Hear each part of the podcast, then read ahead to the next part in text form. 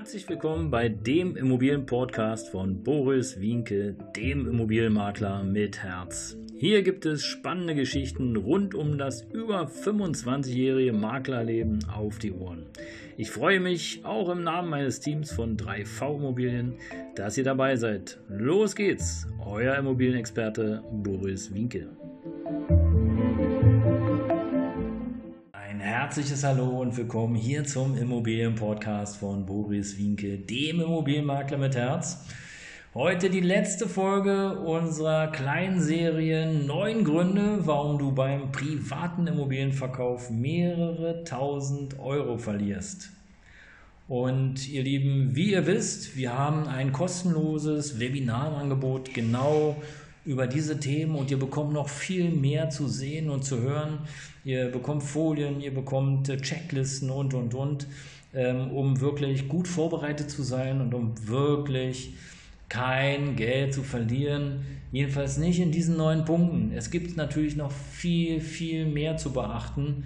Ähm, aber ihr habt es vielleicht jetzt in den letzten neun Folgen mitbekommen. Man kann wirklich viele Dinge falsch machen einfach aus Unwissenheit. Und ihr könnt mir glauben, diese Dinge habe ich tatsächlich in meinem über 25-jährigen Immobilienmaklerleben teilweise auch selbst falsch gemacht und es hat mich viel Geld gekostet. Und insofern, ja, ist es doch schön, dass ich euch hier was mitgeben kann und dass ihr diese Fehler vermeiden könnt und ein bisschen wachsamer in bestimmten Bereichen sein könnt. Und ja, die letzten acht Gründe, die ich euch bereits kurz vorgestellt habe, waren erstens schlecht vorbereitet, zweitens kennst du alle aktuellen Urteile, drittens Wohnflächenberechnung, wenn ja, wie? Viertens, Maisonette-Wohnung oder Hobbyraum. Was muss ich beachten? Fünftens, wer zahlt wem eine Provision? Siebtens, Entschuldigung, sechstens, der Kamin ist nicht in den Bauunterlagen notiert oder verzeichnet. Was muss ich tun? Siebtens, ein reparierter Wasserschaden. Muss ich den angeben? Und achtens, alle Informationen im Angebotsexposé. Ist das wirklich nötig? Und äh, heute letzte Folge aus der Serie Neun Gründe, warum du beim privaten Immobilienverkauf mehrere tausend Euro verlierst. Mit dem Titel Kurz vor dem Verkauf stirbt einer der Eigentümer. Ja, kurz vor dem Verkauf stirbt einer der Eigentümer. Was kann denn das jetzt für ein finanzielles Risiko bedeuten?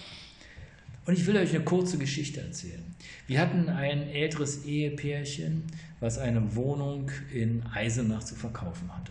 Beide waren Eigentümer, also mussten natürlich auch beide einverstanden sein und beide mussten nachher auch den Kaufvertragstermin wahrnehmen, respektive auch den Kaufvertrag unterzeichnen.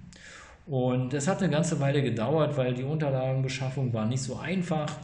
Und äh, wir hatten dann einen Kaufinteressenten, auch bei dem war es nicht ganz so einfach. Der hat dann endlich die Finanzierungszusage gehabt und wir haben auch einen Kaufvertragstermin fixiert.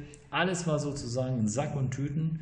Und dann passierte Folgendes. Drei oder zwei Tage vor dem Unterzeichnungstermin rief der Ehemann an und sagte, seine Frau wäre in der Nacht zu gestern verstorben.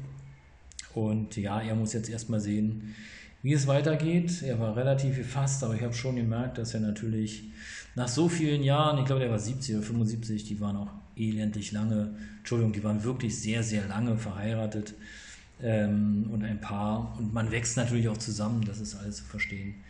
Also er war schon ziemlich down, auch wenn er sehr fast klang.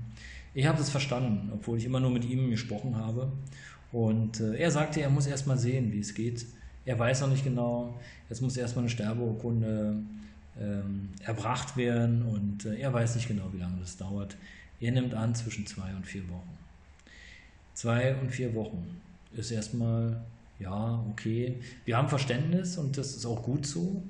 Aber das muss ich natürlich jetzt dem Kaufinteressenten vermitteln und der Kaufinteressent war nicht ganz amüsiert, weil er wirklich Schwierigkeiten hatte, seine Finanzierung durchzubringen und war recht glücklich, dass nur alles funktioniert hat.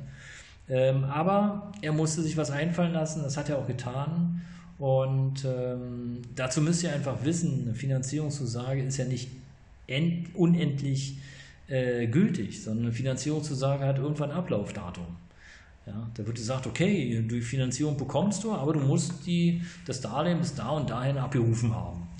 Bedeutet also, dass der Kaufinteressent mit seiner Bank sprechen musste, hat auch eine Lösung gefunden und irgendwann nach drei Wochen, glaube ich, kam dann der, die Nachricht vom äh, Eigentümer, ja, er hätte jetzt die Sterbeurkunde da und jetzt können wir einen Termin machen, Notartermin. Das haben wir dann auch gemacht. Zwei Wochen später hatte der Notar Zeit. Und ihr glaubt es oder ihr glaubt es nicht, aber es ist tatsächlich so passiert. Ein paar Tage vor dem Kaufvertragstermin haben wir einen Anruf bekommen von einer, glaube Tante oder Nichte, ich weiß es nicht mehr so ganz genau. Und die sagte, ja, ich muss Ihnen mitteilen, der Herr so und so äh, ist verstorben und äh, Sie hatten ja da eine Wohnung zu verkaufen in Eisenach und das müssen wir jetzt erstmal canceln. Wir müssen erstmal uns den Überblick verschaffen, was da los ist. Und ähm, ja, ja, ihr Lieben. Nun sind mittlerweile fünf Wochen vergangen, respektive eigentlich waren es ja dann schon über sieben Wochen, zwei Wochen Lesezeit und und und. Also sieben Wochen vergangen von der Zusage, von dem ersten Vertragsentwurf bis zum zweiten Termin und jetzt lief das Ganze wieder von vorne. Das heißt also, ich musste dem Käufer wiederholt sagen, hey, es tut mir leid, jetzt ist auch noch der Ehemann verstorben und ich weiß noch gar nicht genau, wie es weitergeht. Und jetzt passiert Folgendes und warum es teuer werden kann. Überlegt bitte immer, es kann durchaus sein, dass der Käufer in die Wohnung ziehen möchte.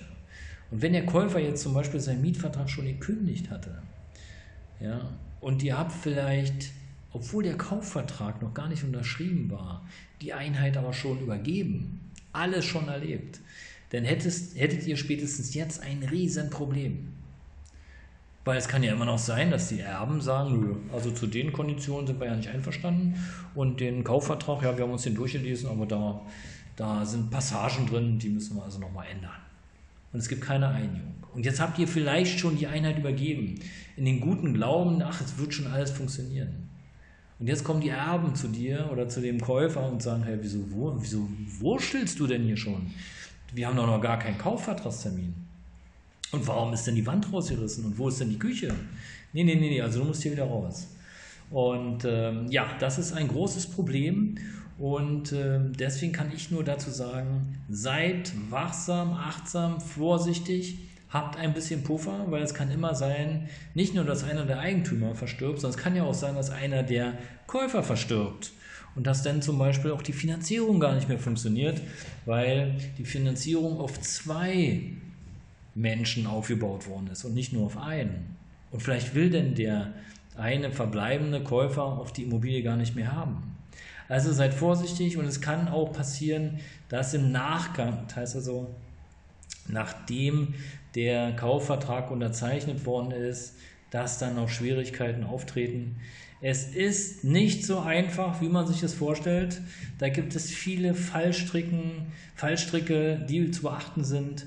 Und äh, ich kann euch nur sagen, das kann nur ein echter Experte wissen, der sich mit Immobilien auskennt, auf was man alles achten muss und ähm, warum man was nicht machen sollte, wie beispielsweise eine Übergabe vor Kaufpreiszahlung, vor Kaufvertragsunterzeichnung.